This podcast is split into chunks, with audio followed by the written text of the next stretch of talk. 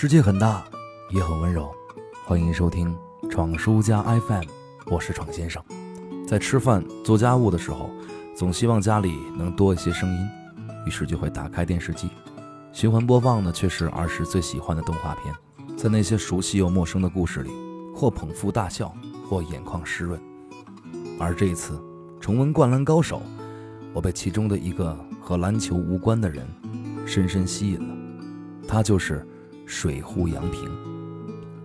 少年时代，我们总会深陷于自己幻想出的孤独和悲伤当中。少年时期是一个从自身的弱点到面临的生活应激事件不断增加的时期，其中抑郁的情绪尤为突出。我们或多或少都感受过这一阶段的孤独。突然会发现自己和这个世界格格不入，不明白之后会有怎样的道路。面对感情不知所措，面对世界迷茫无助。但值得庆幸的是，正因为如此，少年时代的单纯友谊才更显珍贵。如果说爱情与梦想是樱木改变人生的原动力，是一个对视就可以重燃战意的伟大信念，那么友谊就是在不经意间经常会出现的。持久且坚决的守护。当樱木失恋的时候，在一旁安慰他的是杨平；当晴子误会樱木的时候，悄悄去解释的是杨平。为了樱木花道在篮球上取得进步，用他兼职的全部薪水买摄影机、录像带的是杨平。为了樱木的正常比赛，站出来替篮球队解围的还是他，这个不会打篮球的水壶杨平。有时我也在想，做这一切的意义是什么呢？似乎水壶杨平从来没有制造或者是陷入到什么麻烦当中，而他的处世哲学也不需要什么帮助，就可以在学校吃得很开。为什么还要去不遗余力地照顾樱木这个白痴呢？一定会有很多的少年，他们会这样认为：杨平是因为孤独吧？没错，我们或多或少都曾经这样想过。我和人相处。总被说是开朗率直幽默，但我知道不是那样。我其实内心忧郁。明明朋友很多，风评也说我是个不错的人，但我真的比跟人交往更喜欢独处。这可能是很多少年的心声。在他们看来，水户这种去迎合别人，从而交换来别人注意、获取别人友情的行为，是很卑微的。但是我依然记得那个笑容，就是樱木赌气离开球队。樱木军团四人独自面对小混混，之后挂彩的四个人回到学校，果然从窗户外面看到了努力打球和努力作死的樱木时，水户趴在玻璃上露出的那个傻傻的笑容，那是由衷的欣慰和幸福。对于水户来说，去祈求关注和友情，绝不是男人所为。所有的守护和帮助，除了义气之外，还有就是守护樱木的梦想。当被问到自己的打算时，一直从容不迫的他，露出了短暂的茫然。他心中的所思所想，我们不得而知。而樱木对于梦想的执着，一定会给杨平带来鼓舞。守护樱木的梦想，其实就是守护自己的梦想。而你，所谓乞讨友情的过程中，是否也有如此的心境呢？你所帮助的人，达成所愿的时候，你是否也会感到由衷的欣慰呢？或许你会说。你去迎合的人，你并不喜欢，只是排解孤独吧？那么闯叔要问你了：那些不喜欢的人，他们的友情又有什么价值呢？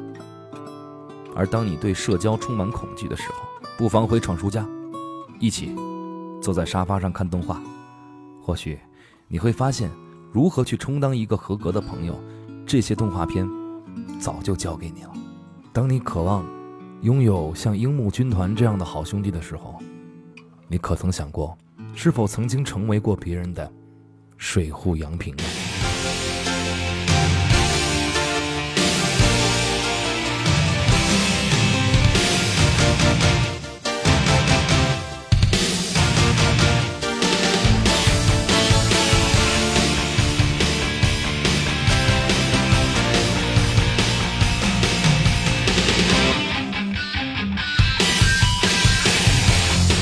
しい日差しを背に 走り出す街の中叩かれた。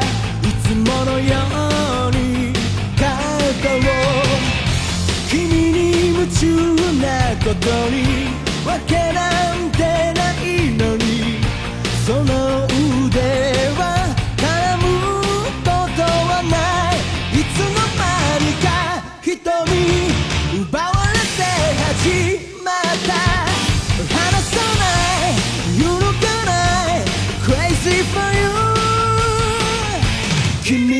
来た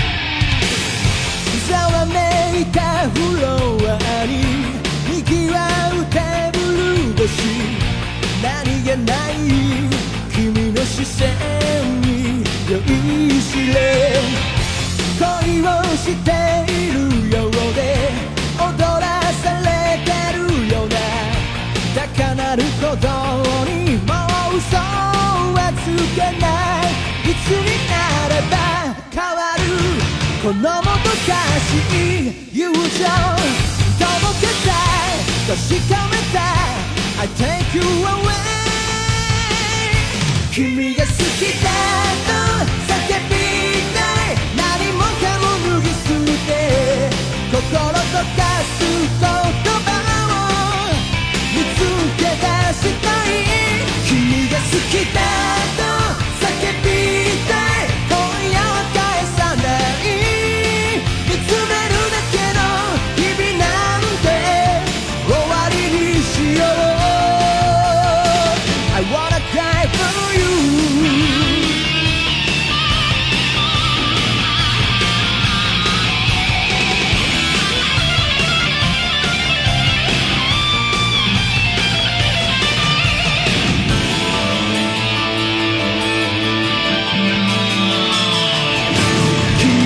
きだと叫びたい。明日を変えてみよう凍りつい。てく時を打ち壊したい。